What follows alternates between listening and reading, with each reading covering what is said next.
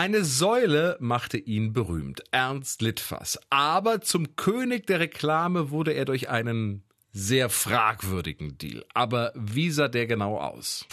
100% Berlin. Ein Podcast von RBB 888. Zusammen mit dem Berlin-Portal Berlin, ich liebe dir. Es meldet sich hier eure kleine Werbeagentur Jungfern, äh, nein, äh, äh, Koschwitz und Schmidt. Und äh, heute geht es um große Flächen in der Stadt. Die Litfaßsäule. Ja, die kennen wir natürlich alle. Und dass die von einem Herrn Litfaß erfunden wurde, das wissen jetzt auch noch einige. Aber sein spannendes Leben, das kennen tatsächlich nur wenige. Man könnte ihn Vermarktungsgenie nennen oder auch einen geldgierigen Opportunisten. Oh. Aber gucken wir uns den Mann mal ein bisschen genauer an. Ernst Litwas, geboren 1816 in Berlin. Acht Tage nach seiner Geburt stirbt sein Vater, ein Buchdrucker. In jungen Jahren will Litwas Schauspieler werden. Sein strenger Ziehvater oder Stiefvater ist dagegen. Also reist er heimlich von zu Hause aus und er nennt sich Herr Flodoardo aus Berlin. In einem Text von damals heißt es über ihn, er erntet großen Beifall, ein blühendes Äußeres und ein tönendes Organ kommen ihm trefflich zustatten.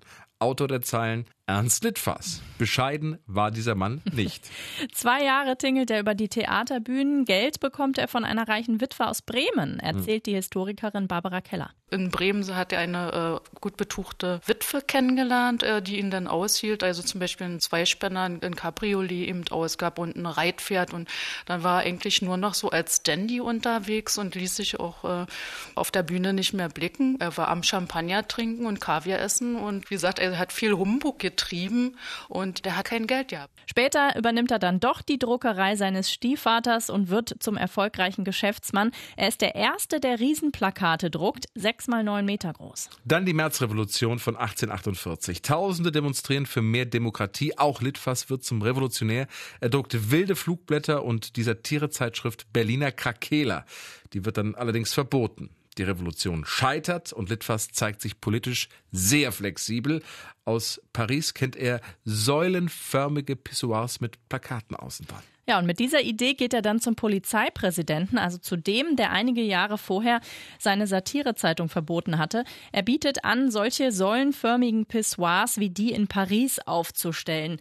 Die Berliner feiern ihn für die Idee, denn Berlin hat damals gestunken wie eine Kloake. er handelt mit dem Polizeipräsidenten einen Deal aus. Litfaß stellt auf eigene Kosten die Säulen auf und die Behörde darf kostenlos Plakate aufhängen. Als Gegenleistung hätte er aber gern das Monopol.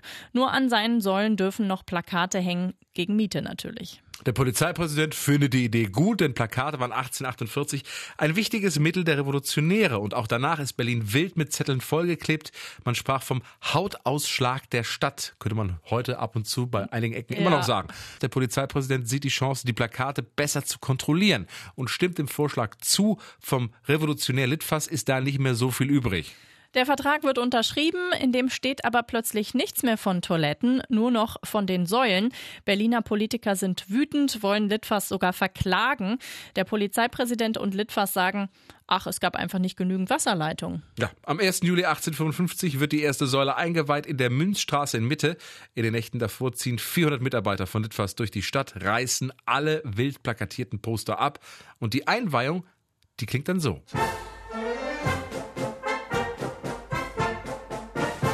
Litwas hat von einem berühmten Schlagerkomponisten extra eine Annoncierpolka schreiben lassen. Die wird dann von den Leierkastenspielern in ganz Berlin aufgeführt und wird tatsächlich ein Mega-Hit.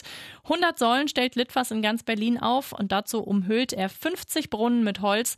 Seine Gegner werfen ihm Zensur vor. Ja, und was macht er? Er wird zum großen Wohltäter. Heimkehrende Soldaten spendiert er fürstliche Banketts, er veranstaltet große Bälle und lockt 50.000 Zuschauer zu einer nachgestellten Seeschlacht. Überall macht er Werbung für seine Säulen. Besonders wichtig werden die im Krieg 1870-71 gegen Frankreich. Er schließt nämlich einen Deal mit dem Königshaus ab.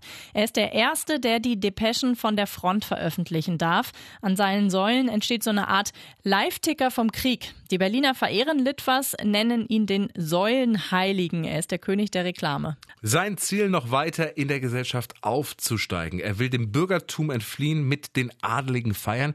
Äh, doch das klappt nicht. Ne? Er wird zwar zum königlichen Hofbuchdrucker ernannt, aber an den Hof selbst ist er nie eingeladen worden. Für den Adel blieb er ein einfacher Druckereibesitzer, der eben ein paar Betonsäulen aufgestellt hat. 1874 fährt Litfas dann zur Kur nach Wiesbaden und stirbt dort überraschend mit nur 58 Jahren. Er bekommt ein Ehrengrab auf dem Dorotheenstädtischen Friedhof in Mitte. Seine Säulen verbreiten sich aber weiter in ganz Deutschland auch heute noch. Und zwei Denkmäler, eines in der Münzstraße und eines am Hackischen Markt, erinnern heute an ihn. 100% Berlin. Ein Podcast von RBB 888. Zusammen mit dem Berlin-Portal Berlin, ich liebe dir.